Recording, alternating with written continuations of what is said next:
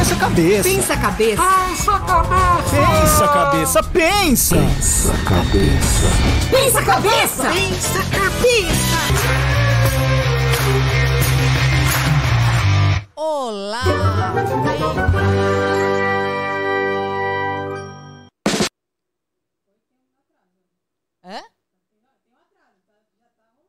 Então, gente, tá tendo um atraso para variar. Eu sempre entro depois do que a câmera já tá me filmando. Então, bem-vindos ao Pensa Cabeça. Bom dia, boa tarde, boa noite, para qualquer horário que vocês estejam ah, ouvindo. É, hoje nós estamos muito animados. Olha só, ver a cara de animado, Gesso. Nossa, Gesso, cara de eu ver a cara de animado do Daniel. Fala, rapaziada. Bem-vindos ao Pensa Cabeça. Estamos todos aqui reunidos, menos a convidada, que hoje ela está remota. Exato. Ela está num lugar chique. É porque agora ela não mora mais em São Paulo. É. Nós vamos falar com uma cientista, a doutora Rafaela Ribeiro. E ela vai falar sobre coisas. Eu fiz uma provocação aí na nossa chamada, né? Na verdade, o que é e como é a biologia genética. Ela até tentou me corrigir. Eu falei: olha, vamos estimular a curiosidade. Bem-vinda, Rafaela. Muito obrigada, é um prazer para mim estar aqui com vocês. É, fazia tempo que eu não participava de uma live, um podcast, Rafaela, então vamos tentar tô- é, com o fone de novo, que eu estou na dúvida, porque aqui nós não estamos ouvindo. Agora saiu de vez o seu fone. Eita, eu tô sem fone. Agora apareceu baixinho. Eu queria que quem estiver ouvindo, o Paulo aí que ajuda a gente, a Luciana, a Sandra, digam para mim como é que tá o volume da Rafaela. Nós estamos aparentemente de costas para Rafaela. Tô sem fone com o som do computador. Ora, pensa cabeça. Pensa cabeça. Pensa cabeça.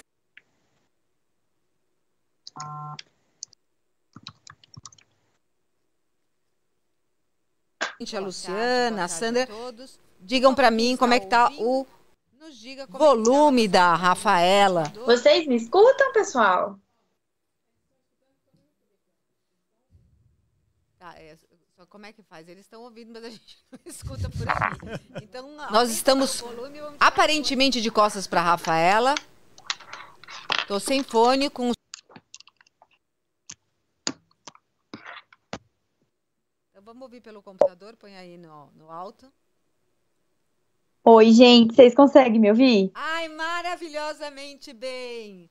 Ai, que bom! Você que resolveu o problema aí? Como que, que aconteceu? Não sei, eu fui de novo esse fone, falei, acho que agora vai. Aí, É, agora- eu acho que agora a esse gente aqui tá a gente tinha ouvindo. que ouvir pela internet. Mas que bom, que bom ter você com a gente. Oi. todos os aspectos, uma representante feminina, então nós vamos falar sobre ciência, sobre mulheres na ciência, mulheres no trabalho e mães no trabalho, né? Tem aí muitos aspectos. Sim, Ana. É, eu quero agradecer vocês. Eu tinha agradecido, acho que vocês não estavam me ouvindo. É, tava falando que eu fiquei muito tempo fora de podcast, live, né? Acho que nessa transição de carreira, de cidade, de maternidade. Então eu tô, eu tô meio que reinaugurando com vocês. Opa! Então, então conta pra gente essa, ah, enfim, o, início da sua carreira, enfim, um pouco da sua história pra gente registrar aqui e depois partir aí para as mudanças e para esses novos caminhos. Conta um pouco quem é a Rafaela Ribeiro. Tá certo. É, bom, então eu sou bióloga de formação de nível de graduação, é, me formei em 2009 aqui no Paraná. E assim que eu me formei, eu já fui embora, fui para a Unicamp, fui fazer meu mestrado, fiz meu doutorado em biologia celular, estrutural, trabalhei com a parte molecular, biologia molecular, então como que é, os genes são regulados, como que eles são lidos pela célula, né?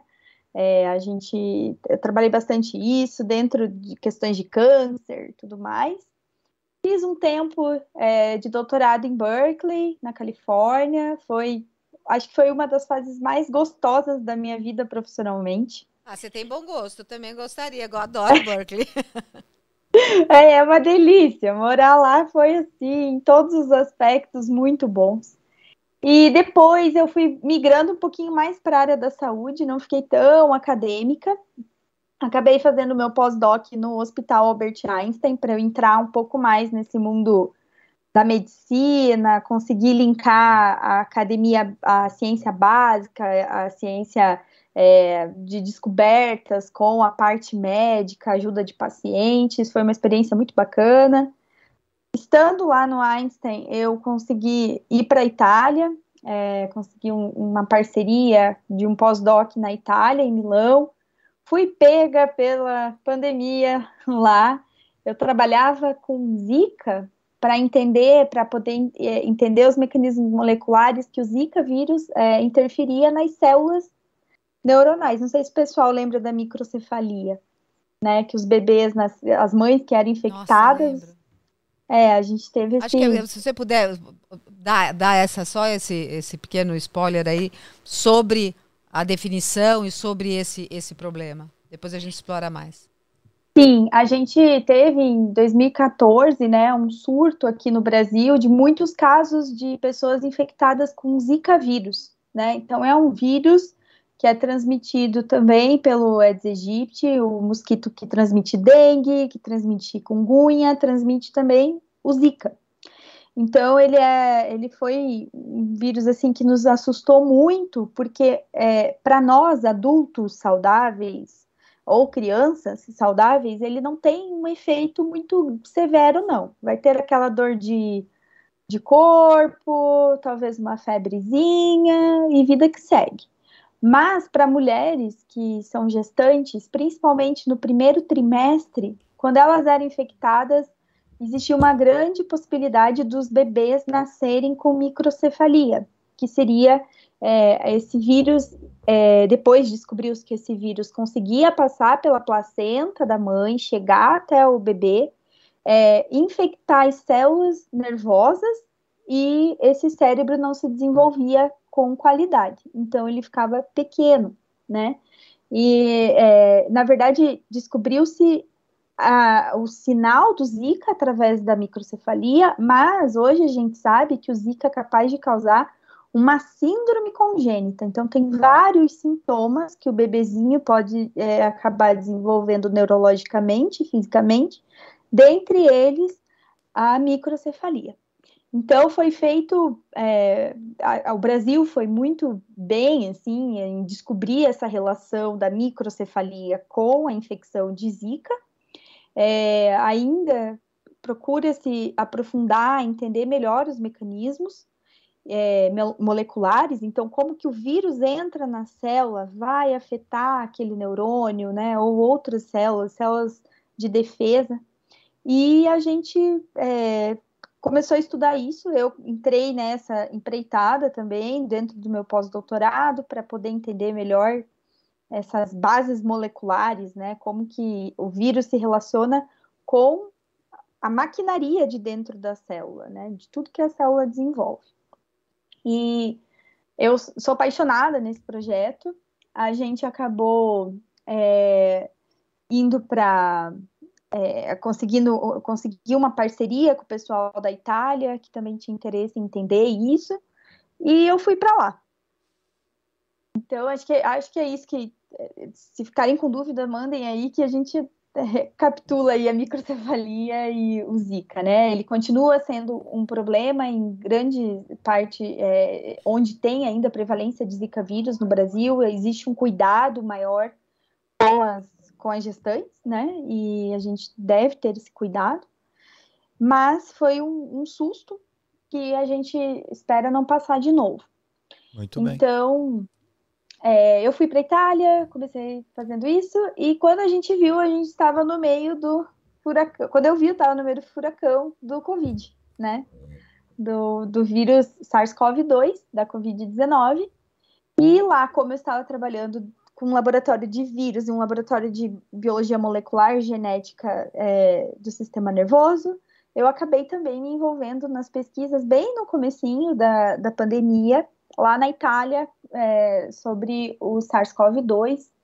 E daí, naquele momento, foi onde eu conheci o pessoal do Ciência em Show, até fiz uma live, eu acho que eu, em algum momento, não Isso, com você vocês, com, mas com o Wilson, né? Na verdade, uma iniciativa é, que o, Wilson tem, que é o Somos Ciência, e a, ele convidou você para um, pra um bate-papo. bate-papo. Isso mesmo, Ana. É, Então foi pessoal. assim que eu conheci melhor o projeto de vocês e tudo, e através é, pelo Wilson, e aí a gente. E aí foi isso. Aí eu fiquei lá, depois voltei para o Brasil, continuei, é, e aí a gente volta do pós-doc meio assim, o que, que eu vou fazer, né? Você, ô, Rafaela, acho que- você pegou Covid lá na Itália, aqui no Brasil ou não pegou Covid? Peguei, peguei Covid gestante Nossa, que é, medo. no final do ano passado, bem no final da pandemia já. Já assim. estava já tava vacinada, então. Já, já tava com as, é, as duas doses. Tava faltando a terceira, que eu tomei no começo do ano. Mas já tava vacinada, graças a Deus não aconteceu nada. Muito bem. Mas tomei assim naquele, naquele momentinho que a gente fala, "Ah, agora dá para relaxar um pouquinho, não deu. É, acontece. Me diz uma coisa, a biologia trata dos seres vivos, né? Tô, tô certo nisso, né? Sim. Ah, vírus é um ser vivo? Você trabalhou com vírus, mas vírus é considerado, é considerado pela ciência como um ser vivo? Olha, aí vai ter para todos os gostos. É mesmo? Conta aí. Eu já, Tem, eu já ouvi várias coisas a respeito. É, tem cientista que considera, tem cientista que não considera, ainda não existe um consenso sobre vírus se são ou não seres vivos, né? Então, algumas capacidades para se determinar que é, é um ser vivo é a sua capacidade de reprodução. É, e o vírus ele não tem essa capacidade independente, ele precisa sempre é, de um hospedeiro, ele precisa, ele não consegue nem sobreviver sem um hospedeiro, né? Então, existe esse, ponto de vista de que ele é um monte de moléculas é, que se, se organizam e que são, é, como se po- pode dizer assim, que se aproveitam, acabam tirando, conseguindo é, se ligar em células e acabar se, se aproveitando disso. Então, existe essa visão de que eles não são seres vivos, e existe a visão de outros é, cientistas de que os vírus são seres vivos, é, que eles conseguem é, se adaptar, eles conseguem é, utilizar os mecanismos com facilidade, mas não conseguem se reproduzir sem um hospedeiro. Então, na verdade, um vírus ele, ele não faz reprodução, né? Ele se replica, né? Ele não tem, ele só aumenta aquela quantidade da maquinaria. Então, existe aí uma uma uma divergência. A ciência ainda não tem uma visão fechada sobre vírus ser ou não um ser vivo. Mas a sua opinião é qual? Ah, Olha, eu já, eu já acordei achando que Tempo! é, já acordei falando não é, não tem nada a ver. E eu não sei onde é que eu tô agora, assim, nesse momento. Eu, eu acho que ele tá mais para um ser vivo aí, mas ele ainda ele ainda tá evoluindo, sabe? Não, ele não, eu não consideraria ainda um ser vivo de fato. Muito Mas se bem. a gente pensar na É. teoria da evolução, lá no começo, né, a gente tinha as moléculas só ali, né, o RNA, que depois surgiu o DNA, e tudo isso vai se juntando, e lipídios e tal, até formar a primeira célula, né? Aham. Então, todo ser vivo, ele tem uma célula. Uma O- fase prim- o- primordial, digamos. Exatamente. Mas o vírus, ele não tem uma célula. Então, ele está ainda nesse processo de se organizar, talvez. Então, assim, se fosse para definir, ah, você tem que bater o martelo, Rafa, eu diria, não, ele não é ser vivo ainda. Vamos ver. Aham. O, Ger- o Gerson que não se reproduz, ele se replica, e- mas ele é um ser vivo. Gerson, Só um ser vivo. qual a sua dúvida sobre seres vivos e seres replicantes? Fala aí. É, eu- agora que você falou é, da evolução, eu queria perguntar para você o seguinte: é, qual é o vírus mais adaptado, assim, que você acha que tem? Porque, por exemplo, se você pegar um vírus que ele mata o hospedeiro rapidamente, ele também corre o risco de não existir mais. Então a gente viu aí com, com o corona tudo que alguns são mais severos, outros um pouco menos, que então, qual que é o mais adaptado que convive com a gente de boa? Ou se a evolução mesmo é acabar com, o com a gente que somos o hospedeiro? Olha, essa é uma pergunta bem legal e é isso mesmo. Até assim, o que, que a gente fala? ebola, né? Ebola é um vírus que acho que só da gente ouvir o nome a gente fala, meu Deus, acabou a humanidade. É, mas o ebola, ele é um vírus que ele mata muito rápido e por isso ele não se espalha. Por quê? Porque o cara que pega ebola, e a gente acha que ebola, ah, onde que aconteceu o surto de ebola? O surto de ebola tem quase todo ano é, no continente da África, né? Em diferentes países. Então, tem pequenos surtos de ebola. Por quê? Porque ele é um vírus que o cara pegou esse vírus, ele já fica mal, ele já fica de cama, ele já tem febre altíssima, ele tem que ter tratamento, isso evolui para uma hemorragia, enfim, o cara não tem força para sair por aí espalhando esse vírus, para ir viajar, para ir. Por isso que vírus mortais, vírus mais, é, mais mortais, né, digamos assim, eles não se espalham com tanta facilidade, porque o hospedeiro ele fica muito debilitado. Então, é, é um, o vírus acaba matando o seu hospedeiro e se espalhando pouco. E aí ele vai continuar lá no reservatório dele, lá na, na floresta, em algum animal que a gente não sabe ainda, do, no caso do ebola, qual animal que tem esse vírus, e numa outra oportunidade que ele entrar em contato com outro ser vivo, com um outro ser humano, ele vai acabar infectando e pode matar esse novo ser humano e fazer um pequeno surto, né? Agora, vírus como o, o SARS-CoV-2 da Covid-19 ou vírus da gripe, por exemplo, são vírus que para algumas pessoas vai ser muito leve e para outras pessoas ele vai ser muito, é, muito severo. Então, é, é, quase que jogar uma moeda. Ninguém pode ficar apostando se, se a gente vai. Ah, se eu pegar, vai ser severo ou vai ser leve? Ninguém não sabe ainda. Não, não, existe um, um, direcionamento até hoje sobre isso? Quem, quem pode desenvolver? Existem alguns estudos na genética mostrando que existem propensões genéticas de algumas pessoas desenvolverem a doença com uma, uma maior gravidade e outras pessoas com menor gravidade. Então, assim, eu não vou arriscar, eu vou usar a máscara, vou usar álcool em gel, porque eu não sei em que grupo que eu tô, eu não sei quais são as minhas propensões genéticas de fato.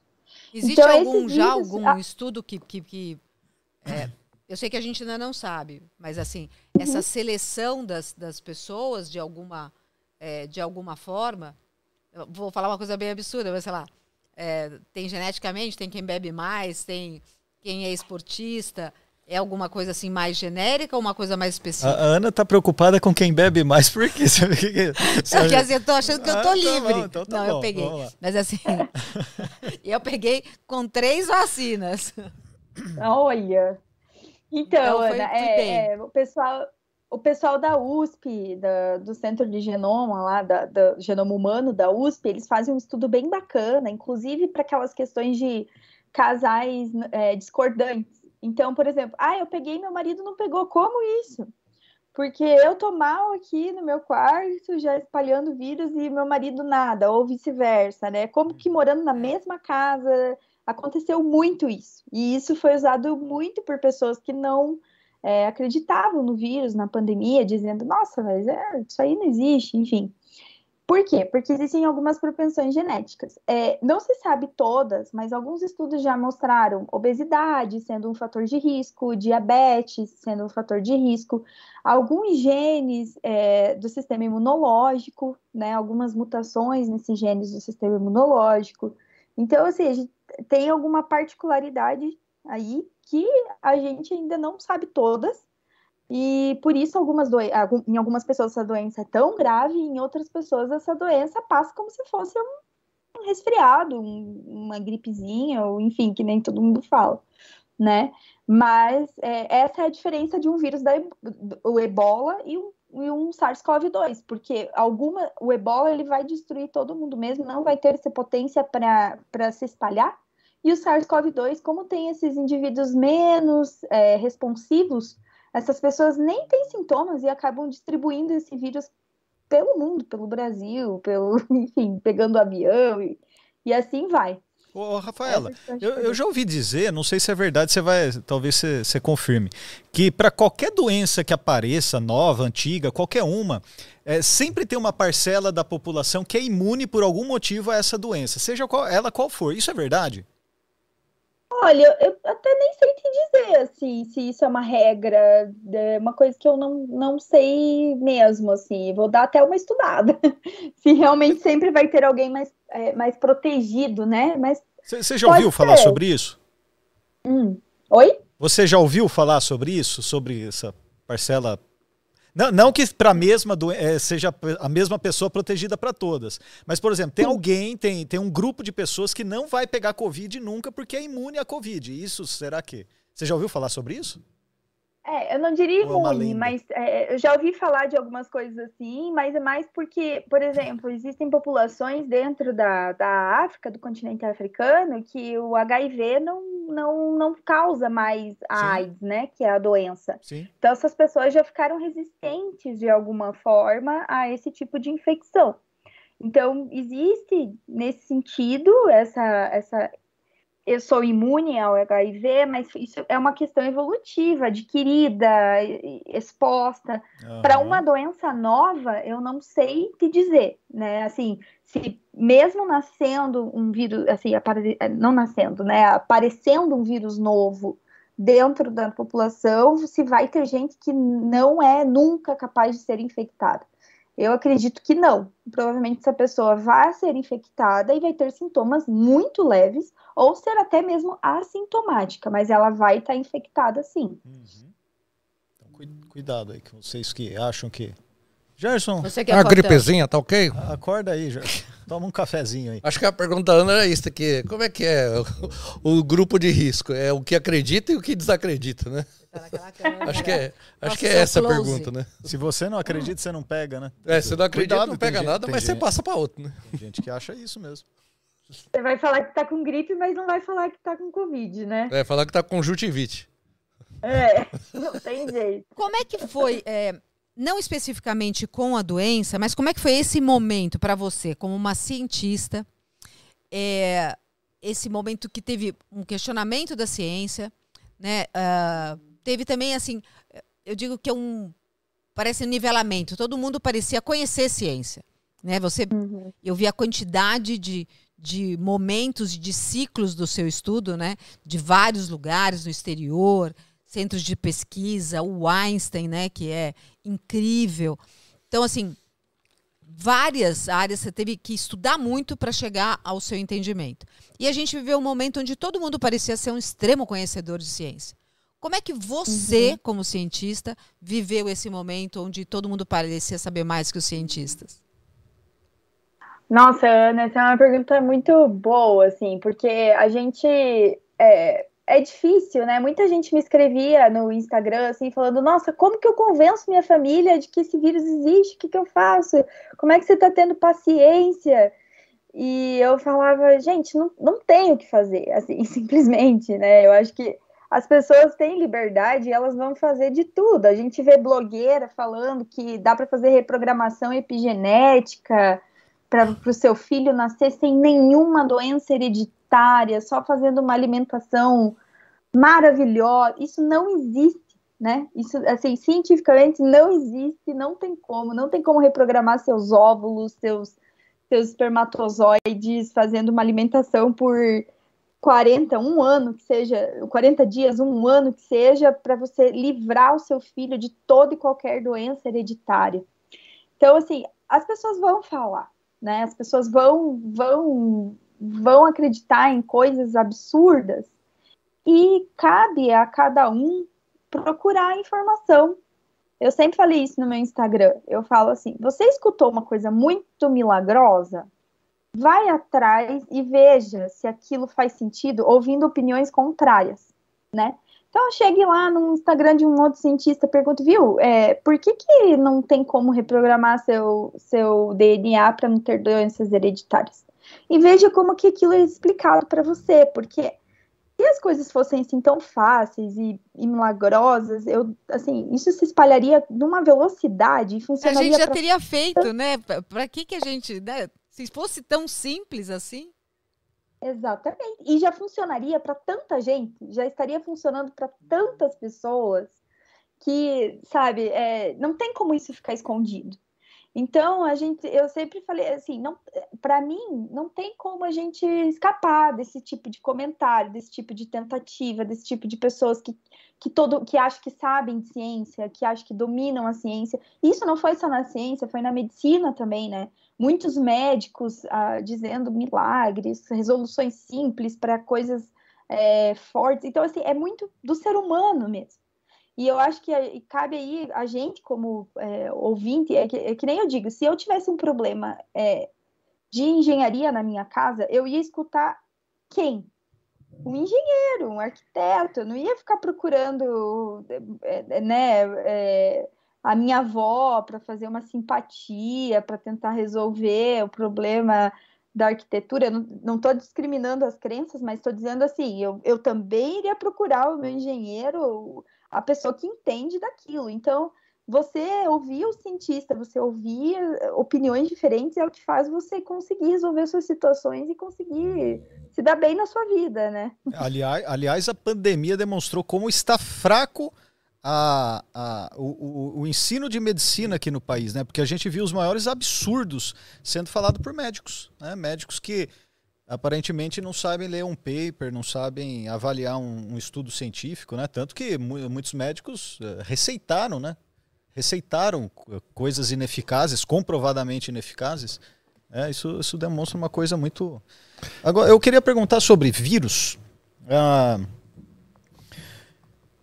Rafaela, antes dos vírus, como que já para enganchar nessa coisa da medicina, como é, como que uma vacina é, é, como a gente saber que a vacina é segura?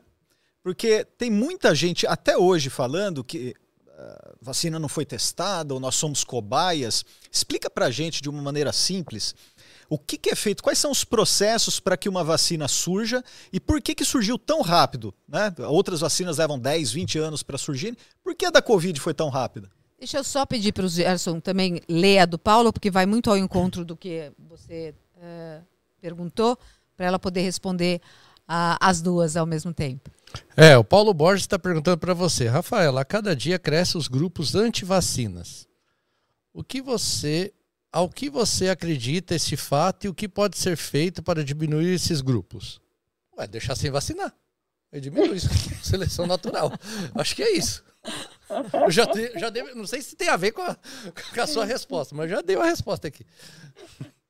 Pior que a gente não desiste, né, de ninguém. A gente quer puxar todo mundo no barco, porque a gente sabe que, que a vacina é importante, né? Então a gente tá ali tentando convencer até o cara anti-vacina de que ele tem que ser vacinado. Bom, vacina é, tem vários aspectos, né? É, é uma coisa é, muito usa, principalmente agora, usa-se tanta tecnologia nova que eu acho que é difícil as pessoas acompanharem, entenderem a segurança de todas as etapas de que, que isso é, tem, né? Mas é, as pessoas, ao mesmo tempo, tomam vitaminas à torta e direita sem entender o que, que superdoses de vitaminas podem causar no nosso corpo, só por, pelo simples fato de entenderem que, ou pensarem que por ser vitamina sempre vai ser uma coisa benéfica. Tá, né? tá ouvindo, Gerson? E aí. Tá, tá ouvindo, né? Presta bem atenção nessa parte. Mas eu pego a vitamina da verdura. Aham. Depois Não, a gente vai contar para você, Rafaela, o que, que ele toma né, durante o dia.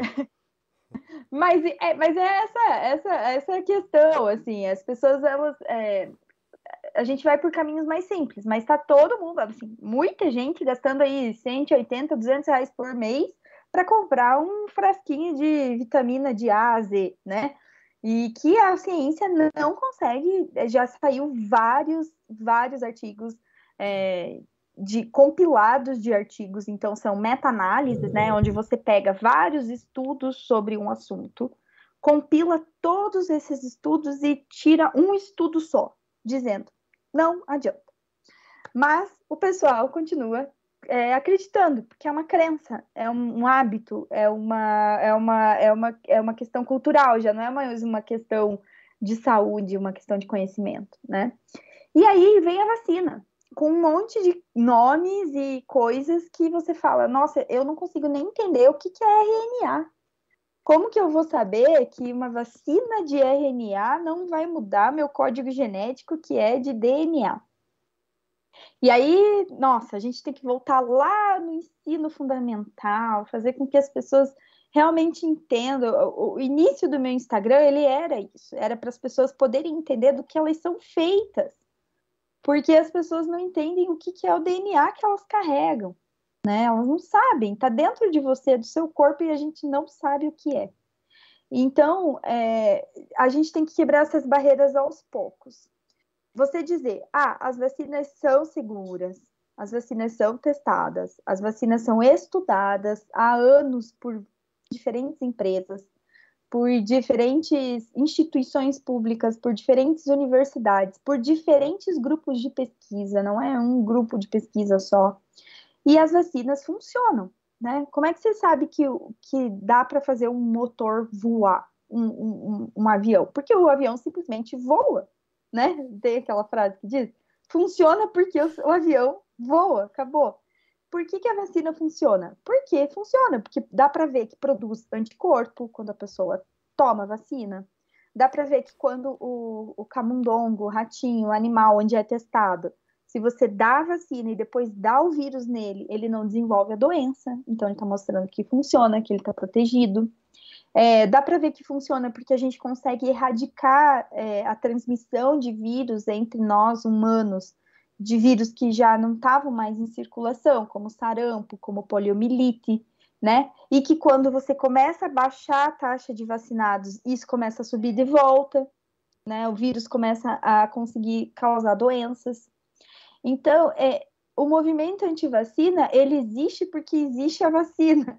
É, é, irônico, mas é isso. É muito fácil dizer, eu sou contra a vacina porque eu não vejo ninguém doente, porque está todo mundo vacinado. Então, porque, né? Aí você começa a aumentar esse, esse, essa questão de antivacina, ah, não vacine, porque é, tem, tem efeitos colaterais, tem isso, tem aquilo.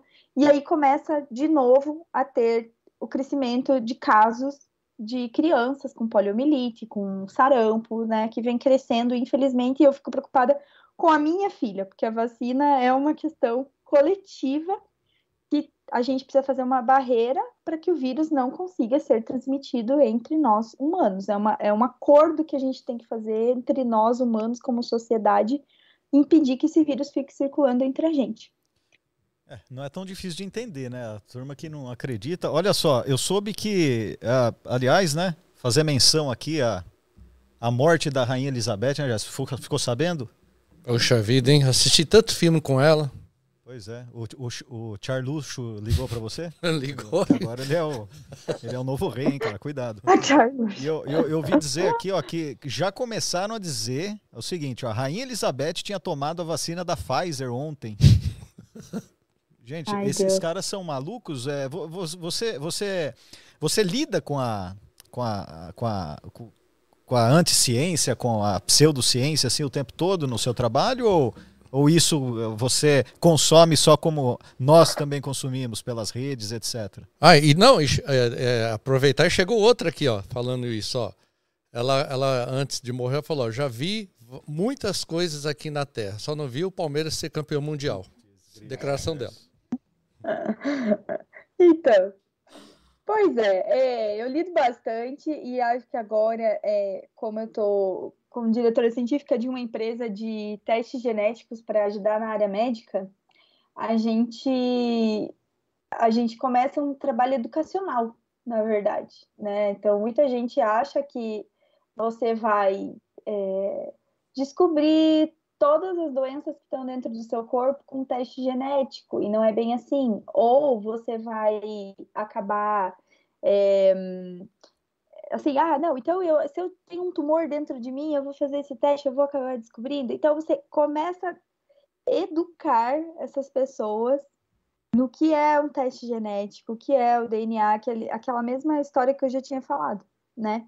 Então, é, e muita gente não acredita, acredita que é, a ciência não vai ajudar, não vai conseguir, é, que isso é mito, que, que não vai conseguir, como que eu posso dizer? por exemplo, ah, não, não adianta fazer esse tipo de teste genético ou teste molecular, porque isso não funciona.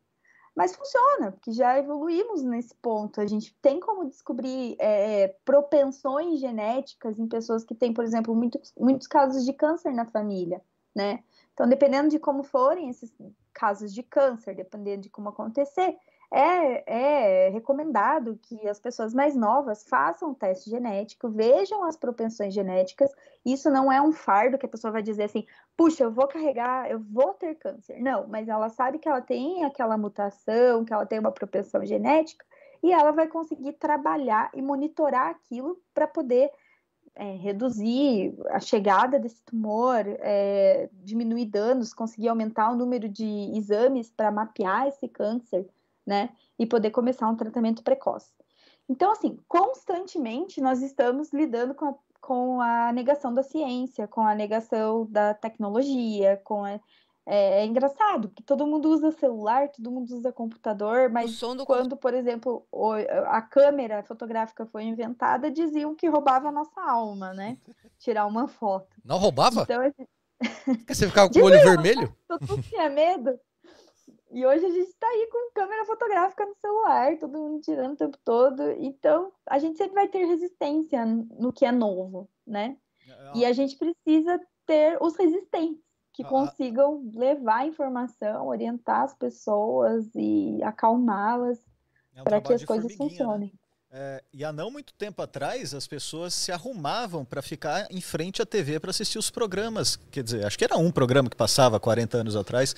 Se arrumavam, todo arrumadinho, cheirosinho, porque achavam que havia conexão, é, não só entre quem, o que a gente estava vendo, mas que quem estava apresentando também estava nos vendo. É muito louco, né? É, eu, eu ainda passo perfume para tirar foto. É verdade, você Olha. passa mesmo. Ah, Vai lá, Gerson, qual que é a sua agora? Boa. Até, Eu né? coloco um copinho de água em cima do rádio. Ó, para ter conexão. Então, ó, tem mais uma perguntinha aqui para você.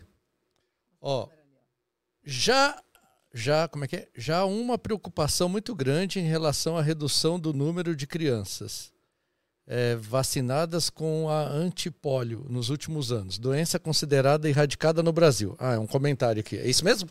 Comentário, é, é, infelizmente a gente vê esse aumento agora.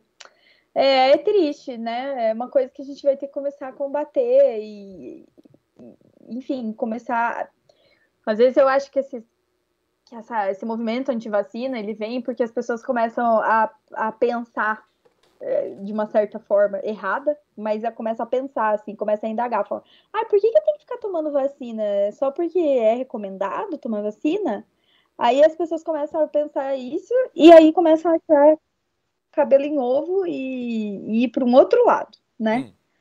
Hum. Mas, de certa forma, eu recomendo sempre olhar outros pontos de vista para tentar entender por que, que a vacina é indicada também, não porque que ela as pessoas têm medo da vacina só, né? Também entender por que, que ela está sendo indicada, como que é. São muitos anos de estudo, de elaboração, de muitas frentes e funciona né? Esse, esse é, o, é o meu principal ponto aí. Não tem dúvida, né? afinal de contas, hoje, no dia de hoje, Gerson, que eu vim de ônibus para cá, as pessoas já estavam sem máscaras no ônibus, porque hoje aqui na, na cidade de São Paulo foi liberado o uso de é, o não uso da máscara dentro do ônibus. Eu estava com a minha, mas eu, eu, você vê. E por quê? Porque números reduzidos na pandemia. Infelizmente ainda é uma realidade. Eu acho que até aconselho quem puder use máscara, mas só, isso só foi atingido com a vacinação em massa. É isso mesmo. E a, agora, nesse momento, eu queria explorar um, um, um pouco esse, essa sua nova atividade profissional. Né? Uh, eu acho que deve ter muito, eu não sei se tem muito a ver com o desdobramento do seu uh, trabalho no Einstein, mas duas coisas. Eu queria ouvir você falar desse espaço que o Einstein tem, porque, enfim, a Universidade do Einstein é uma coisa incrível, é um espaço de formação uh, surpreendente, né? Então, saber um pouco é, da sua opinião nessa dessa área específica e a e desses desse, desse dessa sua migração para o mundo vou dizer para o mundo corporativo, corporativo, mas é um pouco disso, né? Dessa área acadêmica, mas da aplicação profissional dessas desses novos estudos. Pois é, Ana, é, a vida vai dando umas coisas assim, a gente vai. Eu, sempre digo que para mim a vida é uma combinação de coisas que eu quero com oportunidades. Então, nem sempre tudo que eu quero é possível eu não fico dando murro em ponta de faca, né? A gente vai se adaptando também. É, acho que desde quando eu entrei na pós-graduação, o meu desejo, minha vontade era me tornar pesquisadora dentro da academia, dar aulas é, vinculadas aí a temas é, relacionados à ciência é, básica, né, que a gente chama, mas eu, eu costumo dizer ciência experimental, com ciência mais aplicada, ou na parte clínica, enfim. Mas aí a gente né, não abre concurso, o Brasil ainda é muito dependente de concurso, as universidades particulares é, ainda são muito por indicação, e nem sempre a gente consegue ir pelo caminho que a gente traçou. Então, é, dentro do, do meu pós-doutorado no Instituto é, Israelita, lá do Albert Einstein, Instituto de Pesquisa, eu abri muito a minha mente, né? Eu não sei se tem algumas pessoas academicamente aqui, mas existe hoje um movimento também muito grande dentro das universidades públicas para que as pessoas pensem em inovação, em outras, outros, em, em aplicação daquilo que elas estudam na ciência experimental, é, para que aquilo gere um produto, para que aquilo gere um, um, sei lá, um aplicativo que seja, né, um, alguma coisa que não fique só esperando é, receber um feedback aí da academia. Então eu me abri para isso, achei extremamente interessante, gostei. E, e apareceu uma oportunidade de eu retornar para o Paraná. Então, eu me graduei aqui e minha família é daqui. Ao mesmo tempo, eu estava grávida, é, tinha acabado meu contrato em, em, uma outra startup aí em São Paulo. Então, eu estava trabalhando com terapia celular, né, numa, numa outra frente e apareceu a oportunidade para eu dirigir essa parte de, de testes genéticos e de orientação científica para a área médica é, dentro dessa empresa aqui no Paraná. Bem, frente à minha gravidez e tudo mais, eu é, ponderei e falei, ah, acho que ficar mais perto da família, é, conseguir criar minha neném numa cidade menor seria interessante, tá dentro dos meus projetos pessoais, e migrei né? Vim para essa empreitada. É, não é fácil, o mundo corporativo ele tem ele, ele às vezes tem outras premissas, né? Ele não ele muitas vezes é o dinheiro que prevalece, doa quem doer, mas é, a gente vai vai tentando, vai tentando encaixar, vai mostrando conhecimento, vai vai conversando, vai modulando, vai trazendo bagagem que ajuda o mundo corporativo e vice-versa. E a gente vai aprendendo também como, como agir, como negociar, como vender, como, como fazer com que esse teu conhecimento ele seja é, um retorno, né, para você. Então, é, tem sido bom, tem sido muito legal. Eu, tô, eu, eu, adoro morar aqui, é uma cidade bem pequena, diferente de São Paulo. Eu amava São Paulo, mas para uma vida sozinha, ou no máximo eu com meu marido. Mas é, agora com a minha filha, eu prefiro aqui, confesso. Qual é a cidade? E... Oi? Qual é a cidade? Chama Guarapuava, onde eu tô. Guarapuava, é... já lembra? Eu lembro, a gente fez um show aí. Nossa, altas Muito histórias bom. em Garapu Guarapuava. Faz ah, tempo, é? é? No auditório, foi bem legal. Foi, fizemos um show bem legal aí, viu? E tem uma padaria é. muito boa aí para comer. Como chama? Guarapuava Paris. Paris é padaria em algum, algum é, idioma? É, em algum idioma. Algum idioma, que não é inglês. Né? bakery, outras coisas, né? Ó, não sei, não, não, encontrei essa ainda, mas eu vou dar uma procurada. Pode procurar. Faz, Fala faz do Gerson pro, pro dono. Faz muito tempo isso que vocês vieram? Deve fazer pelo menos uns... uns 23 anos, acho. É. Não, tem uns 10 anos, não, é na, não menos. foi na minha gestão, né? A minha gestão aqui no, no Ciência Show tem seis anos. E a... Ah, então já faz bastante. Então não foi na minha gestão, faz bastante tempo. Faz um pouquinho. É.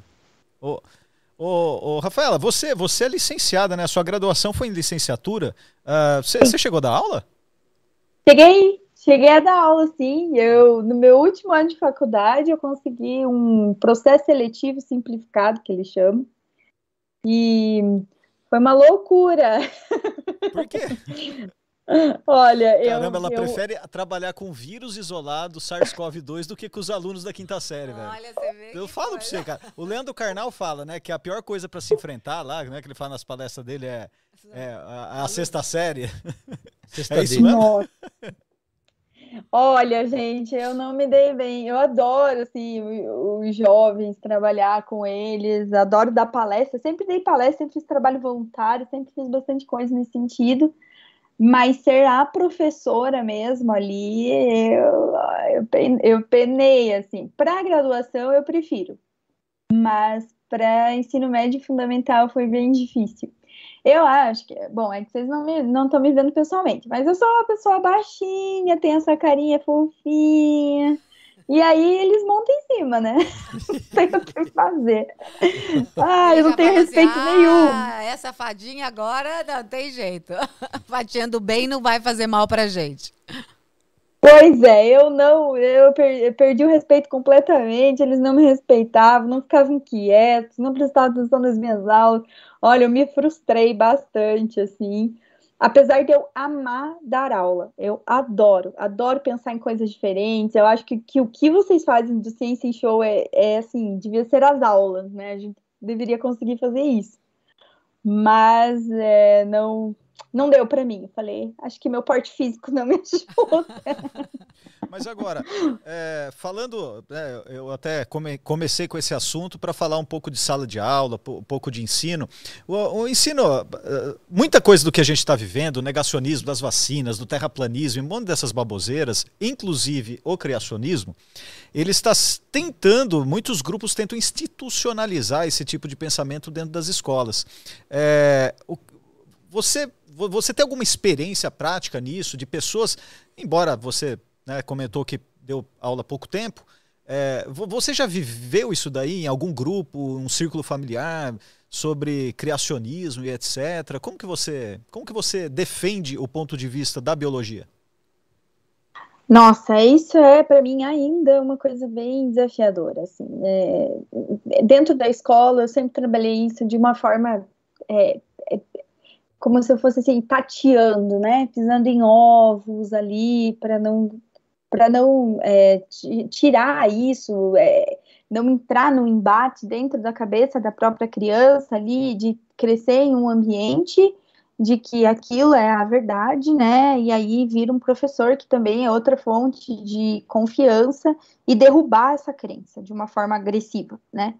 Então eu sempre tive esse cuidado. Era para mim sempre um desafio. Eu era bem nova, na verdade, mas eu sempre tinha isso na minha cabeça de como explicar isso, né?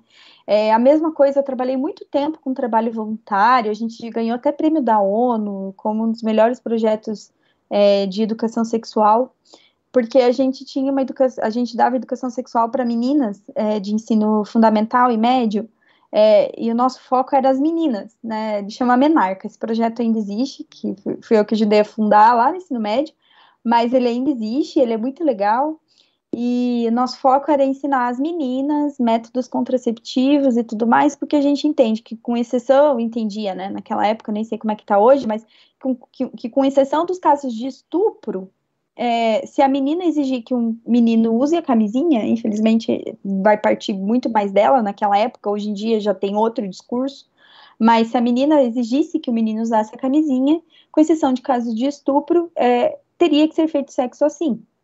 Então, é, parece que a menina é uma fonte mais fácil, assim, mais, é, ela é mais centralizadora do poder, ela consegue ter esse poder de poder agir na prevenção. Então, esse projeto ele tinha essa fonte, hoje, hoje em dia já deve estar diferente, mas eu conversava muito com os adolescentes, e muitas delas, e muitos deles, é, tinha essa premissa de que é, a gente não pode prevenir filhos de virem, né?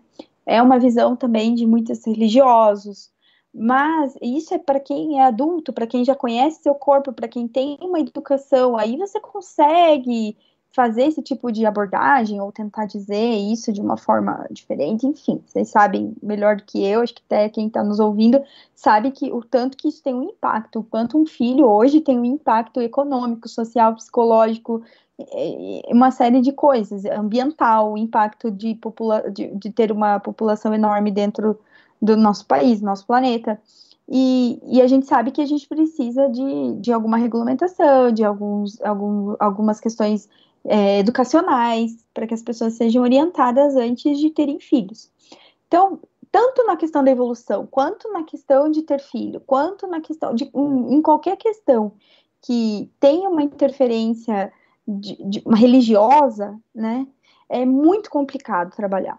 É, eu acho que mostrar um ponto de vista da ciência com, com, com, muita, com muito cuidado, com muita é, atenção, né, ali para a criança, para o adolescente, é importante. Não deixar isso é como se fosse um embate para ele, porque ele não vai saber o que, o que fazer ali, né, ali com, com esse embate mas mostrando para ele, ó, existe essa visão que você tem lá na sua casa, na sua, na sua igreja, ela é uma visão de mundo, mas aqui dentro da escola a gente consegue provar algumas outras coisas de como isso foi feito e, e talvez é, de, como, de como o mundo foi se desenvolvendo, de como isso foi crescendo e isso está baseado em tais e tais e tais fatores. Só que a gente precisa de tempo, a gente precisa de é, número reduzido de alunos, né, para a gente poder fazer esse trabalho de uma forma mais especial.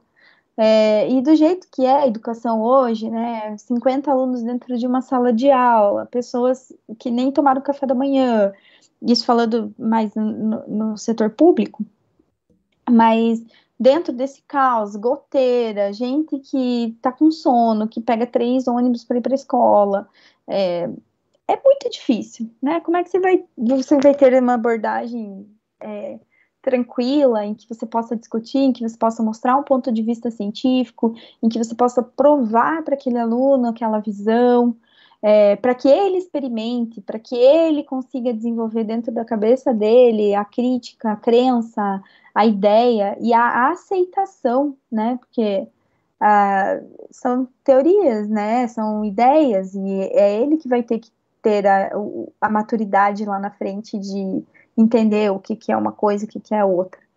Então é complicado, é complicado. A maioria das pessoas elas preferem seguir, né? um, um, um uma pessoa, um líder religioso, ou um líder político, ou um líder educacional, e não querem pensar, né? Não querem analisar todos os pontos de vista. Nesse, nesse primeiro, é, nessa primeira reflexão, uma coisa extremamente importante, né? Que eu acho que ao você não ir de encontro, né, a uma ideia muito sedimentada na, no, na casa e você uhum. conseguir trazer subsídios para que ele aprenda a pensar e mais para frente, saber onde colocar cada uma das suas uh, crenças e, e, e, do que traz a ciência e das suas escolhas, eu acho que é um caminho é, viável que você traz né, nesse sentido. O que foi, Gerson? Você está aqui cutucando o que você quer falar? É, eu queria fazer uma perguntinha para você que falou sobre filhos e tudo. E é, quando eu ando no meio da rua, muita gente me faz várias perguntas sobre isso, né? Claro, né, cara? Andar no meio da rua é perigoso, por isso que as pessoas perguntam. É. E aí, e eu pretendo, né, quando eu puder, ter um casal de gêmeos. Agora a pergunta é o seguinte: para ter um casal de gêmeos, o que tem que fazer? Tem que se concentrar, tomar biotônico fontura, tem que ir num lugar com muita gente, olhar um monte de gente. Quer que eu dou a receita o que, que a gente tem que fazer? Tem que Vai ser na lua cheia, na lua nova? Como é que tem que fazer para a gente ter maior probabilidade de ter um casalzinho de gêmeos? Porque aí você tem um trabalho só com dois. Casal de gêmeos quer dizer um menino e uma menina? Então, não, dois menininhos. Dois menininhos é casal. Ah, tá. Ainda tem essa especificidade. Um casal de dois. Bom, porque eu já ia passar uma receita para ter o casal, daí agora eu acho que eu vou ter que pensar em outra coisa aqui. Né? Tem que dar um Google aqui para ver para fazer o, o, os dois menininhos. Não, mas é. Não existe, né, como ainda, assim. A gente consegue fazer isso é, em laboratório, por exemplo. Agora a gente consegue fazer algumas coisas, reprodução assistida, né? Como assim, reprodução assistida? Alguém vai ficar vendo? É, a- voyeur- no nosso tempo chamava voyeurismo. Voyeurismo? Tem que ser- você tem que ser bem focada, viu, Rafaela? Porque a coisa aqui. Eu, eu não gosto de ficar desviar aqui, é um as minuto. pessoas me vendo, aí eu não consigo fazer nenhum, quanto mais dois. É, andei sabendo que você não Adorei, consegue nem. adorei. É, deixa pra lá. Ainda existe, né? Ainda existe. Pra quem gosta, tá aí. Mas vai, você, na verdade, não vai ser nem você que vai assistir, vai ser o profissional que vai assistir ali tuas células fazendo a coisa mais bonitinha do mundo, que é se fundirem, né? Ah. Então, se juntando essas células maravilhosas. Mas, é, então, isso dá sexo, né? Para saber o sexo do- do- é, é um pouco mais complicado, assim, mas dá para fazer também. Dá para fazer até para doença genética hoje em dia. Então, você é, faz a reprodução in vitro. Então, in vitro é dentro do laboratório. Você tem o teu marido, você tem tira o espermatozoide do seu marido, você doa seus óvulos é, faz a fecundação de vários óvulos ali dentro do laboratório, dentro da placa de vidro, espera começar a crescer. Quando tiver mais ou menos umas 15, 20 células, você tira algumas dessas células, tipo três ou quatro, e já puxa ali, já vê qual exame, já vê todas as doenças genéticas, as mutações genéticas herdáveis, e já seleciona qual daqueles é, futuros embriões você vai implantar. Então, eu não sei se, acho que quem está nos ouvindo, não sei se conhecem o, aquele filme Gataca, Gataca. Sensacional é. esse filme. Hã? Sensacional esse filme. É, a gente tá indo para aquele caminho, tá? Então é uma preocupação aí enorme. A gente podia fazer um podcast só sobre as questões éticas da genética, né? Uma preocupação enorme aí de, de fazer esse tipo de filtro. Mas ali você já consegue é, descartar é, possíveis embriões que tenham síndromes, é, é, características de doenças. Isso é muito bom, né? No lado da medicina, porque você consegue prevenir sofrimento é, da família, prevenir sofrimento do indivíduo, síndromes muito graves, mas a gente tem que ter um, um, um controle, uma linha ali tênue para não começar a selecionar pessoas de olhos azuis, loiras e só, e sexo feminino, masculino e só ir por esse caminho, né? Ou mais os genes da inteligência e começar a fazer nesse sentido. Então é, é muito complicado, é uma questão ética muito difícil, cuidar para não para isso não ir para uma eugenia, né? Uma seleção de genes é, que, que acaba é, fazendo com que um, um tipo, um perfil prevaleça sobre o outro. Mas hoje existem recursos, né? É, e a probabilidade de você ter os seus gêmeos meninos pode ser grande através é, com esse tipo de recurso aí. Ó, que beleza. Aí sim. Mas eu já vi, eu conheço pessoas que foi fazer isso e em vez de dois veio quatro, cinco. é, Aí explode um Muito, pouco, é. né? Pois é, aí é aquele negócio, é um gasto de dinheiro enorme, né? É, eu, eu acho que ajuda os casais que não podem ter filhos, então isso é, com certeza é inquestionável. Mas, por exemplo, é, você tem esse risco, né? Você tem esse risco, você pode gastar dinheiro para fazer a inseminação, fazer a seleção genética, implantar e isso não ir para frente, e você tem que fazer tudo de novo, do zero, gastar dinheiro de novo. E você pode acabar sendo presenteado aí com três, quatro, cinco. Então, Aí você vai ver o que é gasto. Nossa, aí. ferrou, hein? Olha só, a gente tem aqui duas é, biólogas, né? A, a Sandra ai, Sandrinha! e a Gisele Up. As duas falando que você é uma referência para elas. E aí eu queria Que trazer aí legal. nesse próximo bloco, temos aí três bloquinhos finais, mas assim, essa reflexão, você é uma um exemplo, né, de mulher na ciência, né, que fez aí todos esses ciclos, né, da, da graduação, do mestrado, do doutorado, do pós-doutorado, das e agora no mundo corporativo, quer dizer, aplicando isso, trabalhou em startup e mulher e mãe.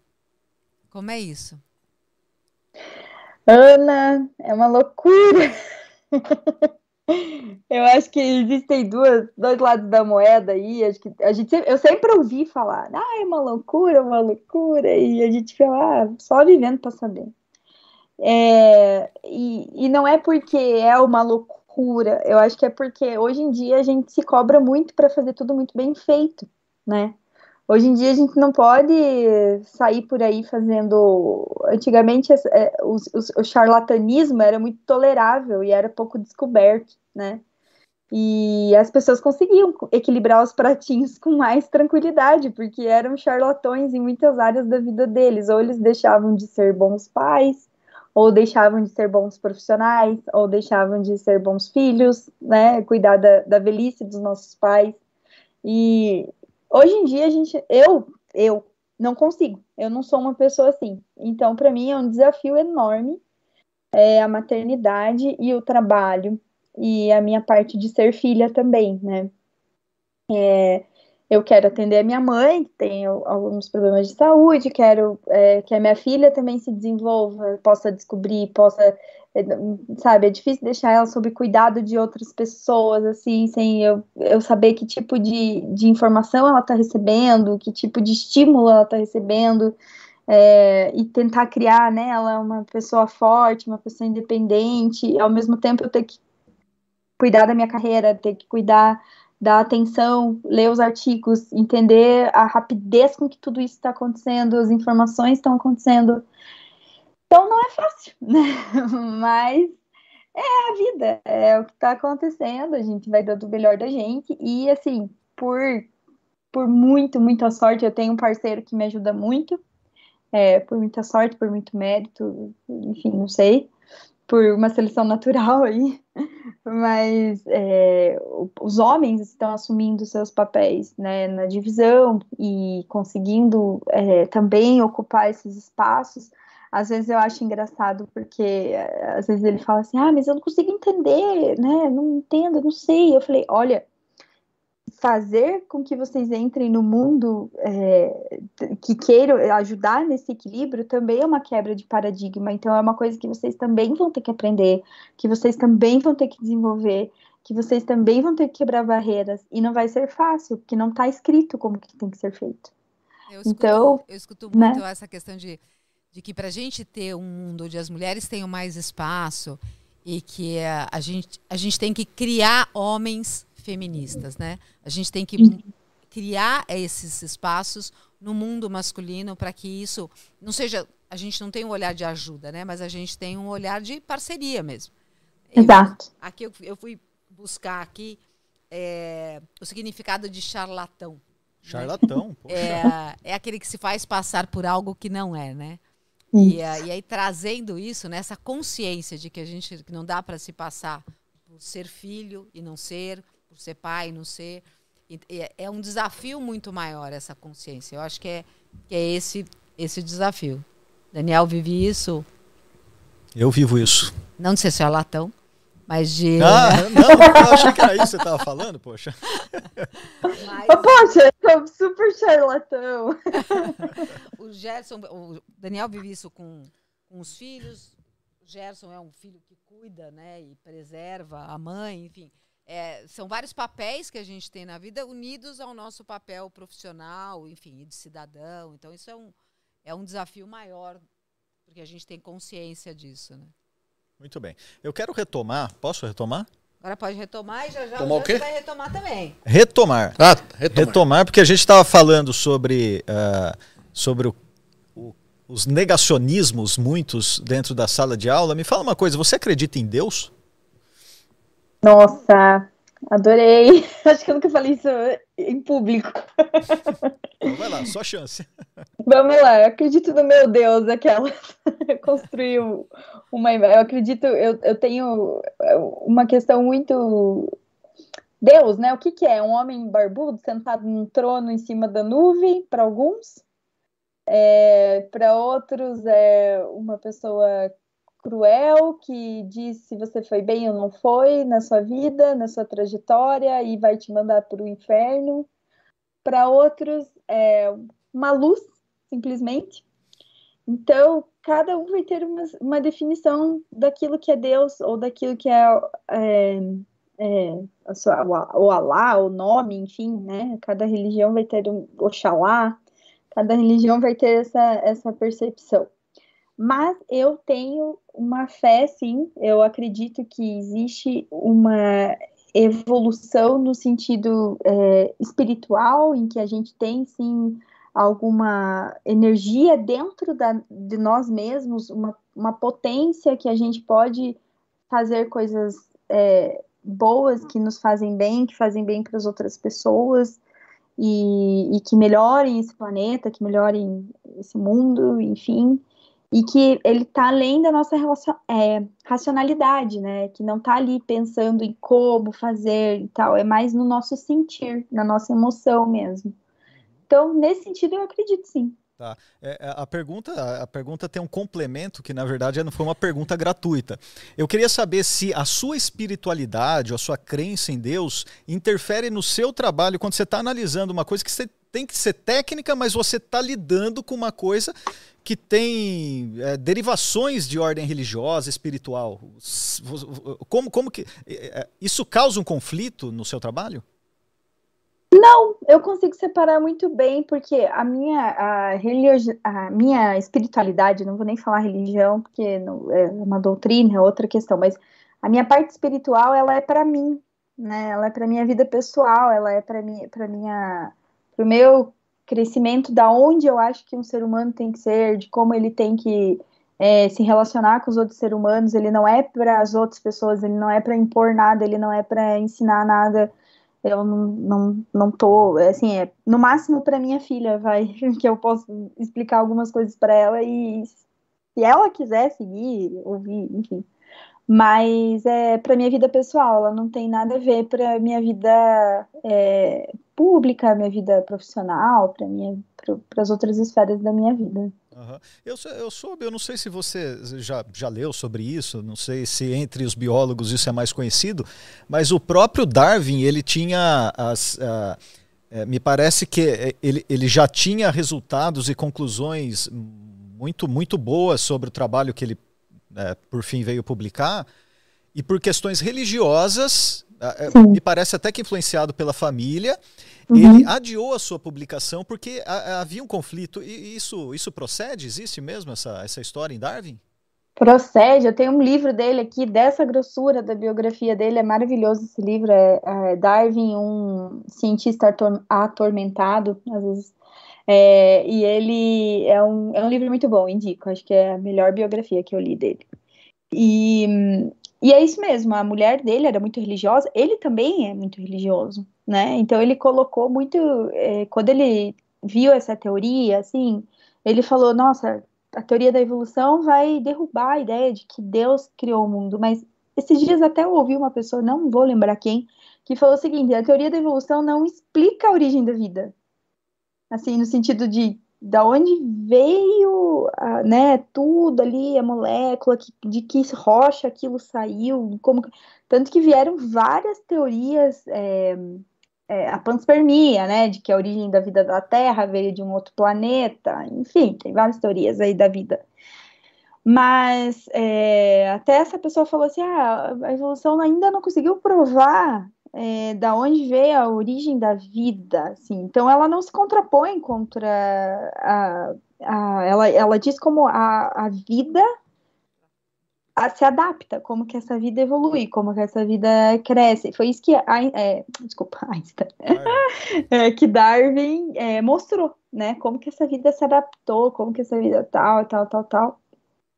E assim, eu não sei se eu concordo muito com esses termos, porque eu acho que tem muita coisa que dá para ser explicada sim na origem da vida dentro da evolução, mas é isso mesmo. Darwin se colocou como se fosse uma coisa contrapondo a outra, e ele teve muita dificuldade de publicar isso, porque ele ia contra a religião que ele frequentava dentro de uma igreja, que a mulher dele era bastante religiosa, e imagina isso naquela época, né?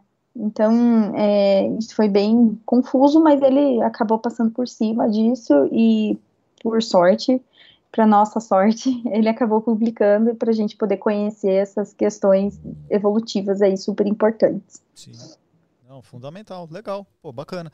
É, Gerson está preparando aqui um, um- isso daí é uma bebida ou é um experimento? Gerson. Você sabe que sempre a gente tem essa coisa de fazer um experimento. Olha, Você tem sorte que você vai estar distante, você poderia estar mais perto deste perigo. Sorte, coitada, ela queria estar aqui para participar, desse queimar o dedo. que é interagir com o Gerson. Eu até troquei de lugar, eu tô aqui para trás. E a- você trouxe teu capacete? eu já tô aqui, ó, bem, bem no fundo agora.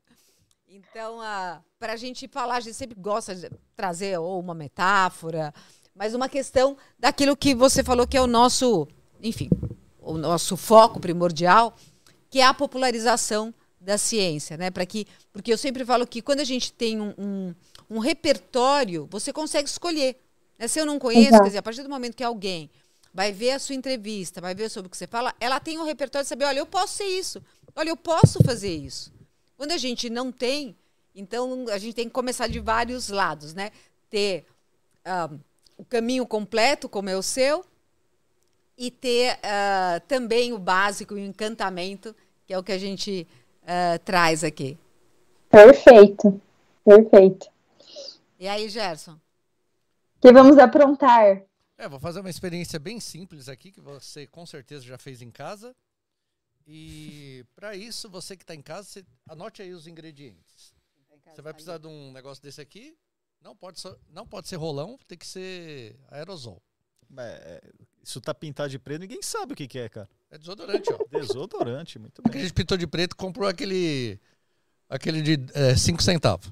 É, Olha lá. esse daí não é o Rexona lá, Ah, que Rexona custa 70 20 isso aqui. horas? A gente tem verbo pra isso, não. Ó, vai precisar também de um cotonetezinho, de preferência sem estar usado. E uns palitinhos de churrasco, ó. De, de colocar a carninha. E aí a gente vai ver o seguinte, quer ver? Nossa, colocar você aqui. deu uma baforada nesse negócio aí, tá um fedor desgraçado aqui, cara. Por isso que custa 5 Que centavos. lixo esse Aí negócio. o cara cara. vai no sua- na suvaqueira mesmo. Nossa, ele empesteou ontem Empesteou o escritório quando ele foi testar. Vamos fazer o teste aqui para ver como é que tá a imagem. Olha só. Me Pode dá colocar. imagens, me dá imagens. da câmera 3. Isso, se conseguir fechar mais um pouquinho. Aí. Quer que eu vou mais. Ah, não, tá bom aqui, né? Tá lindo, cara. Olha lá. Nossa, É água com gás, que isso? É sem dar uma provadinha. Ah, eu não, tô, já pus o dedo aqui, vou provar. Era ácido. é, pô, é verdade. Se Então, ó, fosse ácido, tava Já tinha enrolado. ficar já. sem o dedo, já virou cotoco. Bom, então o que eu vou fazer? Vou dar uma baforada aqui, ó, nesse cotonetezinho, de um pouquinho do desodorante, ó. Deixa eu ver se dá pra ver. Dá pra- Ah, joia. Olha lá, ó. Pronto. E agora o que a gente vai fazer? Não vou enfiar no nariz nem no, nem no ouvido. Vou colocar aqui dentro da água e você vai ver um negócio incrível. Atenção. Puxa Uau, que vida. incrível, não aconteceu Incrível, Coloquei o nada. lado errado do cotonete. mesmo, Gerson. Peraí, ó. Colocou o lado errado, não, Gerson. Não Colocou, não. Falhou É o que eu já tinha experimento. feito, acho que eu peguei um batizado. Olha! Agora sim. Aê! Olha lá, ó. Tá saindo umas bolinhas. É, não deu certo do outro lado, porque eu testei com ele e aí ele ficou todo ensopado. Aí não, não, não dá certo. Pronto, mas eu fiz um cotonete aqui tamanho família. Olha só. E agora tem que explicar agora a sim. Rafaela, né? Olha lá, ó. Olha o tamanho desse aqui, ó. Não é marshmallow e a gente vai baforar mais agora aqui. Deixa eu ver se eu Deus consigo. Vocês aguentam esse cheiro aí, hein, Olha gente? lá, ó.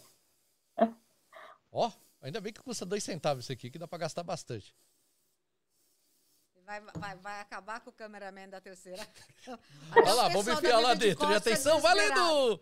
Olha! Olha quantas bolinhas!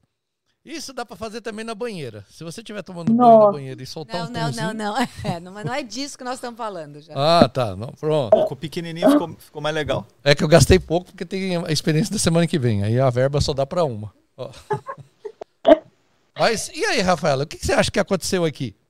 Gente do céu! Agora vocês me põem naquela cilada, né? De, de aula de química, assim. É. Não, acho que o código genético do. do... Não, tô brincando. Do É, algodão. Ela vai, é, cara, ela vai dar uma explicação Vai dar um- da biologia aí. Código velho. genético do, do, do desodorante. É. Não, eu acho que ele liberou aí esse gás carbônico do, do desodorante na, na água, mas o que que isso aconteceu, vamos, vamos É, então. Mais. Não quer mais, não? espirra. Chega. Baforadinha. tá- Acho que até ela lá em Não. Guarapuava tá sentindo esse cheiro já. fugiu. É, na verdade, a gente tem aqui um gás aqui dentro que, que, que espelha aqui o produto que dá o cheirinho na, na suvaqueira, né? E aí o que acontece? Só que quando a gente coloca o cotonete normal, a gente não consegue enxergar esse gás é, se desprendendo aqui na, na, na atmosfera. E aí, quando a gente colocou dentro da água, ele formou as bolinhas, por isso que a gente conseguiu enxergar o gás aqui saindo Que, do que nosso gás que é? cotonete. Que gás que é? Antigamente era o CFC, lembra? Eu lembro. Clorofluorcarbono. Esse mesmo, que aí danificava um pouquinho a nossa camada de ozônio. Hoje é um GLV. Hã? O GLV. que, que é GLV? Gás liquefeito de GLP, petróleo. Ah, quase. Eu já hein? tava pensando no veículo. GLP. É o gás de cozinha que, que é o propelente do. Isso, é um gás aqui que é, o, que é o que faz empurrar. Quantos por cento temos de produto aqui dentro mesmo? Dentro disso? É. Puta, eu não sei, velho. Eu acho que chega a 5%. Que produto? O produto que faz aqui funcionar no seu sovaco. O resto é gás. Imagina, tem sim, nesse volume tem 5% de produto aqui Sim. e o resto é. O resto é tudo gás. Você tem certeza do que você tá falando, cara? Principalmente desse que custou menos. Que eu tô achando meio essa informação meio Pode cabulosa. consultar aí, vocês mandam pra gente aí se eu, se eu estiver errado. Se ele tiver Isso. errado, manda pra ele. né? Ô. Gisele, você que tá aí ó, apoiando a gente, faz a pesquisa pra ver se o Gelson tá errado. Veja se eu estou 5% certo, acho 5% de produto. Olha, eu não sabia disso também. O resto é só para fazer o produto sair. É, só pra fazer o produto sair, aí você tem que dar uma... Às vezes tá escrito aqui, agite antes de usar. Né? Você já fez aquela, Gerson? Já que então até a Rafaela, não sei se já fez. Rafaela, você, você- quando você era estudante, você estudou no Paraná mesmo. Acho que você, você não trocou de casa, você não viveu em República, né? Olha, eu vivia na República dos outros. Pode crer, melhor ainda, Você é né? uma socialista, É. é, isso? Eu vivia Socializa mais na República dos dos outros do que na minha casa. É. É, Então, vivi, eu eu sei como é a vida de República. sim, não, porque a gente fazia experiências um pouco mais perigosas nas repúblicas. Então, uma delas é tacar fogo nisso, né? Você já, você já fez, Gerson? Oh, toda hora. Toda hora, né? Porque aqui tem, aliás, vale até a dica aí para você em casa, cuidado com essas com esses aerossóis, aerosóis aqui, porque é o GLP, é o mesmo gás de cozinha, então ele é bem inflamável. Se você fizer toda essa história perto de uma fagulha de uma chama, pode pegar fogo, né? Perigoso. Verdade. Fala, Ana, você tá, você tá olhando feio para nós aí por quê? Porque eu estou pensando que agora vai chegar o momento, câmera 2, por favor, para cá. Vai chegar o momento que a gente tanto espera, que o Daniel tá tentando emplacar aqui, que é são as perguntas do Daniel. Paranã! Olha só, tem até vinheta. Ô, Rafaela, ó, toda, todo episódio aqui do podcast a gente faz com o convidado uma, um joguinho, que é assim, ó. Tem aqui um- umas cartinhas que é de um joguinho científico e cada carta traz uma pergunta, uma questão, uma questão cotidiana, popular, mas que pode ser respondida pelo viés da ciência, né? Então, a- do lado da frente da carta a gente tem a pergunta e do lado de trás a resposta dada por um especialista. A ideia é que a gente escolha uma carta e tentamos todos nós responder. Você topa? Vamos lá? Topa ou destopa? Vamos ver esse conhecimento aí. Pois é, ó. Normalmente o convidado tá aqui, ele escolhe a carta. Então, é... Ana ou Gerson escolhe a carta para você? Vamos ver. Vamos de Ana, vai, Ana. Vamos lá. Olha uma bacana. Ó, sem olhar, não vai? Verdade, já, já pega e já lê. A Gisele respondeu aqui que não achou se é 5%. Então tá certa a minha, minha conta. Você acha que é 5, Gerson? Olha só, eu vou, eu vou colocar aqui. Se coloca bem perto da câmera 4 para ela poder ver. Ah, tem duas aí, ó. Dá de trás aqui, só para não confundir. Ó. Tá grudado. Ah, câmera 4? Nossa. Leia a pergunta que saiu aqui. Putz, pior. Tem uma coisa vermelha, não consigo ver. É, peraí. Ver. Ah, mas tá em inglês, cara. Já Ah, fala. é? Ela estudou em Berkeley e foi para Milão. Ela sabe inglês, mas de repente quem vai assistir não pra sabe. ler ou tem, não? que, tem que traduzir aí. Why is nada. Silk so strong? Exato. Porque o que? É isso? Porque o, a- o nylon, né? Da, nylon? Não, não é nylon, não. Isso eu garanto. não sei o que do É a, teia, é a teia. A teia. Teia. A teia. Silk. Porque a. Porque então, é tão a teia forte. da aranha é tão forte. Quer dizer, porque esse nylon não é nylon, mas esse fio, O da, fio de. da teia da aranha é tão forte. Caramba, ó, Você que é uma. saiu uma pergunta boa para um biólogo. né? Olha, é uma boa, É. boa pergunta para sua área, hein? Do Homem-Aranha. Nossa, e agora gente. pra eu saber. Olha, eu não sabia nem que ela era tão forte. Eu sabia que ela era bem sensível, assim, que uma aranha faz tanta teia que na hora que cai uma coisinha lá no último canto, ela tá longe, mesmo assim ela sente vibrar e vai, né? É verdade. Mas eu não sabia que era forte.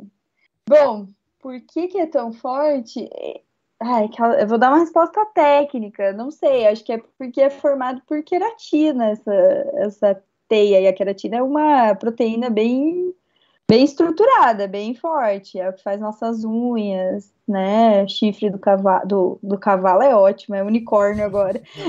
o, chifre, o chifre do boi, enfim. É. Ó, Não sei, acho que é isso. Eu, eu ia responder exatamente isso. É que vocês acreditam? Ó, mas a teia da aranha, de aranha, esse- aquele material é mais forte que o aço, não é? Eu já ouvi Sim. isso muitas vezes.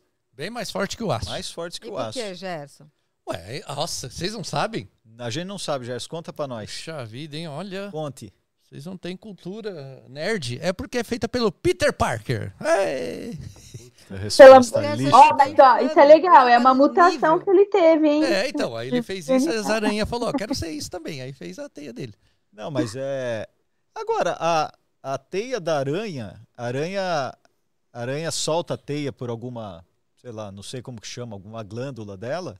Mas dentro da, da aranha, você sabe como que, ela, que tá essa teia? Isso daí é um material que. Tá enrolado, né? Deve ser um carretel. Um carretelzinho, É, será? Aí ela vai Você colocando, sabe, Rafael? Sai bonitinho sem nó. Eu não sei, acho que de- dentro ela deve ter alguma glândula que vai fazendo essa produção da- dessa substância, que deve ser, eu tô falando que é queratina, mas nem sei. E aí ela tem aquelas, aquela coisinha de tecer, né? Então aquilo vai saindo como se fossem duas, duas, é como se fosse um tricôzinho, vai. Duas agulhinhas na bundinha e ela vai tecendo isso, ela vai, vai juntando, vai acumulando isso, e vai fazendo o fiozinho que ela mesma vai montando a, a Ah, ainda teia. bem que o Homem-Aranha não herdou isso delas, né? Já pensou no filme soltar pela bunda lá? Solta aqui, ó. É verdade, né, cara? É, sorte. Ele deu uma Daniel, aprimorada. Gerson, a gente não sabe, você tá realmente Stan muito. Tá- Teve o uma Stan- mutação aí e não seguiu aí a genética. O Stan Lee fez um salto de fé quando ele fez o Homem-Aranha. fazer uma evolução pra ele. Mas olha que incrível. A gente tem aqui um, um biólogo da Harvard Mudd College, na Califórnia. É o William Purvis. E eu adorei a segunda parte da resposta dele pelo seguinte, porque ele diz que o filme do Spider-Man eh, subestimou drasticamente a força dos fios da teia de aranha. Então, ou seja, porque ele fez extremamente grossos os fios das teia, da teia e o fio que sai da aranha, ela tem um décimo da espessura do nosso fio de cabelo. Então, no, no- da maneira como foi construído e apresentado no, no Spider-Man, é, foi muito subestimado a força que tem esse fio. Exager- Exagerou, né? Exagerou. É ser aparecer na, é aparecer Aparecer na imagem. na imagem. Exato, é uma, coisa- uma, uma parte artística. E é- ele fala aqui que ele é realmente. Então, a Rafa aí falou é, que tem aí uma área. Ela é composto, composta de duas proteínas. Olha, E aí é isso que faz essa questão da, da- dessa parte elástica tão forte dessas, dessas duas proteínas que se combinam. Fala aí qual proteína que é ou não? Não. Então, Ah, eu vou até olhar, porque acho que, eu acho que uma é elastina, então, se tem esse negócio de elástica aí, né? Exatamente. É, ela fala é, non cry Stalin, que deve ser isso. não chore por mim, Argentina. Essa é a tradução. Pensei que era o BCAA. BCAA também Bom, é quem descobriu já pode, pode colocar aí, eu tenho certeza que alguns já vão colocar os nomes, os nomes corretos, mas essa é a, Aí a gente tira, a gente vai fazer assim, quando estiver à distância, a gente Pois. coloca a cara, tá do lado e tira uma foto. É verdade, então, porque é, o convidado quando tá aqui, Rafaela, a gente pede para dar um autógrafo aqui no nosso. na- na Ah, nossa- Mas acho que quando você vier para São Paulo, você pode nos visitar aqui. Nós vamos deixar guardadinha a sua carta para que nunca mais ninguém responda essa pergunta. que já Isso, e foi aí a gente faz aqui. um tema específico que, que você escolher. Eu queria que você deixasse aí, ah, enfim, mensagem, um pensamento final que você queira eh, compartilhar nesse momento de interação que a gente eh, viveu aqui. A ideia realmente foi trazer o seu exemplo, muitos aqui mencionaram, e, ah, e esse exemplo né, de, de trazer um pouco mais ah, de realidade para a nossa relação entre profissão, eh, família, filhos e, e tudo que rodeia, que essa é uma, uma, uma, liderança e muitas vezes uma capacidade que a mulher tem eh, melhor que o homem. Desculpa. É, eu acho que minha mensagem final é, vai para todo mundo, né? Para que a gente consiga buscar, é quase que como o ET fala lá, busca conhecimento, né? Mas eu não, acho ET isso é Bilu, super é isso, não confunde com o do ET Spielberg. Bilu. é ET Bilu, né? É, é o melhor, é o melhor, é o nosso, É o nosso brasileiro. O ídolo do Gerson ET Bilu. Só fala dele o dia inteiro. Só peço que busque conhecimento. Então é isso, né? Eu acho que a gente tem que buscar conhecimento, buscar diferentes pontos de vista, é, nunca ficar preso numa ideia só, e porque isso vai fazendo com que a ciência é assim, né? A ciência é um cientista pensando diferente, pensando à frente, provando isso, mu- mudando, levando conhecimento, trazendo discussões, voltando atrás. Muitas vezes a ciência ela é tão boa porque ela, ela- eu digo que a gente é permitido de errar, né? A gente pode errar e dizer, nossa, aquele conceito está errado, agora a gente já tem um conceito novo, a gente já melhorou isso. Então, é, isso serve para qualquer pessoa, buscar esse conhecimento, entender, é, é, ver, ver de onde que ele veio, como ele foi construído. É difícil, é bem difícil, mas é, faz parte da vida, né, da nossa sociedade, a gente entender tudo isso. Você acha Também- que o cientista veio do. evoluiu dos Thundercats? Você sabe que esses dias meu marido foi assistir Thundercats, eu falei, gente, de onde você tirou isso? Como assim assistir É, Thundercats? porque tem uma hora Tem, lá tem assim, o ó, filme dos Thundercats? Tem o filme, que ele, que ele tem o olho de Thunder, tem uma visão além do alcance. Olha, vem- Sério, fala isso? fala, fala, Nossa, ah, me deu eu a visão além do disso. alcance, ele vem pra frente. Eu só acho muito criativo tanto de espécie de, de gato, que eles, de felino que eles têm naquele negócio que eu falo. Mas esse aí é o quê? Um leopardo? Não, esse é um leão, esse é não sei o que. Eu falo, ah, então tá bom. Mas é isso, né? Eu acho que a gente tem que buscar sempre entender que, que a vida é esse, esse vai e vem de conhecimentos e que é importante a gente saber exatamente por que, que a gente está fazendo aquilo e consciente daquela escolha, não porque um fulano disse, né? É, acho que até questionar nossos professores, isso vai nos levar cada vez mais longe. Muito bem. Obrigada. Poxa, Rafaela, agradeço muito a sua presença aqui no nosso podcast. Obrigado mesmo. É importante a mensagem que eu acho que eu, que eu gostaria de reforçar é que você demonstrou que a ciência é uma profissão e qualquer um que queira seguir essa profissão, que se identifica com alguma área, pode ser um cientista, ajudar o Brasil, ajudar o mundo e ajudar a humanidade a crescer né, no, no- nos seus conhecimentos. Obrigado mesmo, valeu pela presença aqui no nosso podcast. Foi uma honra recebê-la aqui, viu? Gente, eu adorei, adorei mesmo. Foi uma conversa, nossa, ó, quase uma hora e meia aqui para mais, a gente Passa conversando. rápido, né? Foi uma conversa incrível. Eu adoro trocar esse tipo de ideia. Eu agradeço a Ana, especialmente, pelo convite, que fez o contato. E estou à disposição. Quando a gente quiser bater um papo, só me acionar lá que eu venho correndo. Dou uma Olha, má e venho. Nós vamos adorar, foi muito bom e é muito bom essa essa essa simplicidade que não é simplista, da maneira como você fala com a, com a ciência, porque a gente só consegue falar de maneira simples de alguma coisa que a gente entende profundamente. Senão a gente rebusca bastante para poder Para confundir. ninguém entender. Exatamente. Então é, é muito gostoso essa maneira que você é, fala e traz isso e amplia o repertório das pessoas. A gente vai fazer cortes e, a, e vai postar, vai estar disponível para quem. Minuto que eu estou terminando de falar, outra ansiedade. A gente vai fazer cortes no Ciência em Show Cortes, ou você pode entrar no YouTube do Ciência em Show, que é onde você está, Ciência em Show Oficial, e lá você vai poder ver várias ah, atividades, pensamentos e principalmente os grandes momentos de hoje. Por isso, se inscreva, assine e vem conversar com a gente, porque a gente tem esse, esse momento agradável aqui do Pensa Cabeça Podcast. E aí você, Gerson? Você vai falar Muito sobre- obrigado e que a força esteja com você, Rafaela. Tcharam! Muito obrigada. Valeu. Tchau, até a próxima. A gente acompanhe toda sexta-feira. E acompanha o Insta também da, da Rafaela. Qual que é, Rafa? É arroba doutora DRA.rafa Ribeiro. O doutor é provocativo mesmo, tá? Muito bem, olha aí. Ó. Na época acaba ficando. É, mas é Mas verdade. é né? isso, é Um monte super de- bom, que bom que, É. que, que você pode colocar isso. Obrigado, Exato. viu? Obrigada. Tchau. Obrigada a vocês, gente.